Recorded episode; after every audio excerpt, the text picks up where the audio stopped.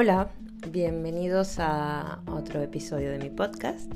Bueno, ya me conocéis, soy Rosángela Obregón, soy cirujano colorectal y también me dedico a la medicina estética, motivo por el que hago estos podcasts. Eh, bueno, pues hoy me gustaría hablaros de la alopecia femenina. Em, sobre todo me voy a centrar en lo que es la alopecia androgenética eh, la alopecia femenina, alopecia se refiere a la caída del pelo. La caída del pelo es un problema y un motivo de consulta muy frecuente que puede corresponder a muchas enfermedades. Eh, muchas veces no encontramos una causa o una razón para, esta caída del pelo, pero sin embargo en todos los casos siempre eh, el pelo es una, el cabello es una parte importante de la autoimagen por lo que su caída suele conllevar a un gran impacto emocional en las personas que, se ven afectadas. Quería recordaros eh, o explicaros rápidamente eh, que el pelo tiene tres fases de, de, crecimiento, que hay una fase de crecimiento propiamente dicha, que es la fase anágena, que mientras más dure esta fase, pues tendremos la longitud del pelo será mayor eh, que puede durar entre 2 y 7 años y es cuando el pelo está en continuo crecimiento. Luego le sigue una fase de transición o catágena que el pelo se pone más o menos en reposo, que es para de crecer. Y luego una fase de, eh, reposo o de telógena en la cual eh, se cae el pelo, la raíz permanece en el folículo, pero el pelo ya no está. Y una vez que termina esta fase, volvemos otra vez a la fase inicial o de crecimiento. Entonces, estas fases del ciclo del pelo van a, vienen determinadas por varios factores. Eh, por ejemplo, la genética, los hábitos alimenticios, los cambios en el organismo provocados por otros motivos como el estrés, el embarazo. Eh, es lo que va a determinar en qué fase o cuánto dura más o menos cada una de las fases del pelo. Y también es importante que recordemos que el pelo evoluciona eh, independientemente de, los demás. Es decir, cada unidad folicular va a tener una puede estar en una fase de crecimiento diferente que el pelo que está al lado. Eso, eso se nota, por ejemplo, como os decía en el otro podcast, cuando hacemos una depilación láser, eh, porque después de un tiempo empiezan a crecer algunos pelillos aislados. Es porque esos pelos cuando hicimos el tratamiento probablemente estaban en, una fase, digamos, eh, de reposo o una fase telógena, sin crecimiento, y de pronto empiezan a entrar en esa fase de crecimiento y es cuando los vemos que, vuelve, que aparecen algunos. Como os decía, la alopecia femenina tiene muchas causas, eh, puede ocurrir por tratamientos también, eh, por ejemplo, como ciertas quimioterapias o ser secundario a enfermedades eh, como el lupus esclerosante o trastornos de, hormonas tiroideas.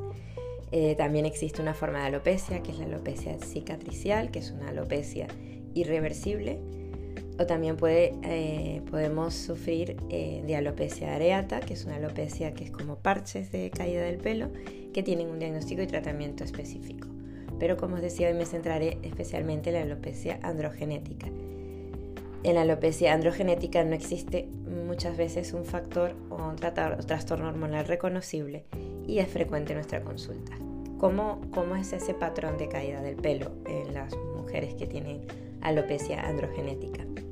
Pues el patrón más característico es el que llamamos el árbol de Navidad. ¿Por qué? Eh, porque se inicia con un adelgazamiento del cabello que es lentamente progresivo y que puede o no estar asociado con un aumento de la caída del, cabello. O sea, no es que se caiga más el cabello, sino que se adelgaza, sobre todo se adelgaza. Lo vamos a ver eh, más, eh, más pequeño, más fino. Eh, las áreas afectadas de este patrón de árbol de Navidad involucran el vértice y el cuero cabelludo parietal superior, es decir, a los lados de la cabeza y normalmente, a diferencia de los hombres, eh, lo que vemos es que la parte frontal, es decir, aquí sobre la frente, esa parte suele estar normal o con em, menos miniaturización. Eh, la miniaturización del cabello en la zona frontal ya no es tan grave. Luego existen otros dos patrones eh, de alopecia androgenética, que es el patrón de Ludwig que es un adelgazamiento difuso de toda la región coronaria. Región coronaria de la cabeza es la zona que, imaginaros que nos ponemos una corona en la cabeza, pues esa zona eh, que estaría rodeada por esa corona es la región coronaria. Eh, y, también pasa eh, que la zona frontal del pelo, por encima de la frente, está bien, no hay caída. O el otro patrón de Hamilton, que vamos a ver ese adelgazamiento del pelo en la parte bitemporal, que es en las zonas laterales de la cabeza por encima de las orejas.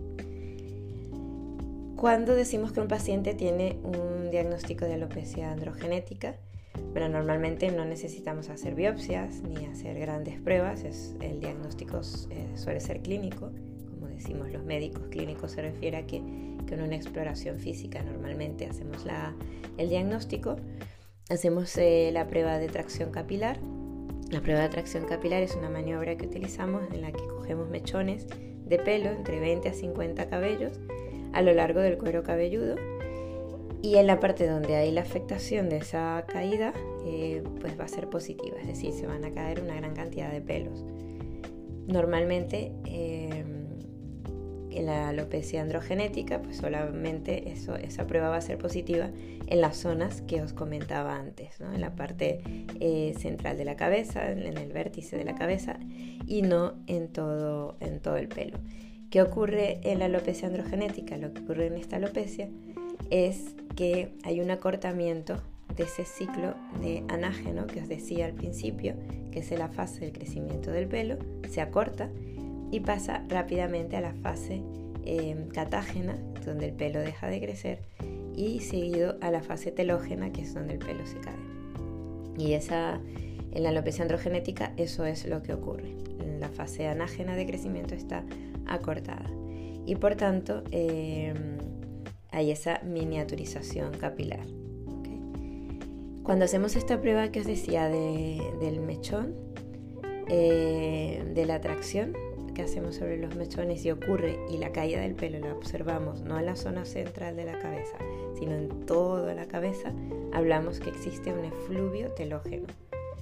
y es cuando eh, pues se cae todo el pelo, o la gran mayoría del pelo, está en fase telógena eh, o de caída.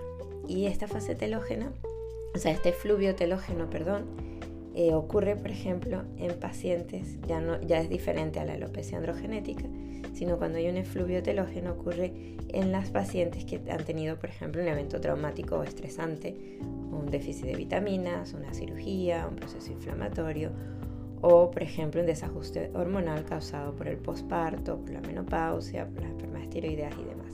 Y luego, después que pase esta fase del fluido telógeno generalizado, pues entonces el pelo volverá a la fase anágena o de crecimiento. Otra técnica que utilizamos en la consulta para hacer el diagnóstico de la alopecia androgenética es la dermatoscopia. De lupa que utilizamos, que tenemos en la consulta y que vamos a mirar muy de cerca el pelo. ¿Y qué vamos a ver? Vamos a ver que hay una gran variabilidad del diámetro del tallo del pelo, que afecta a más del 20% de los pelos. Y entonces vamos a ver unos cabellos que son muy cortos, muy delgados, de aspecto más bien como vellos y no como pelos de la cabeza. Y esto está relacionado con esa miniaturización del folículo que os hablaba. En la consulta también vamos a pedir, eh, siempre vamos a pedir pruebas de función tiroidea, Vamos a pedir niveles de hierro y ferritina, vamos a pedir vitamina D para excluir otros factores que pueden aumentar la caída del pelo y agravar la enfermedad.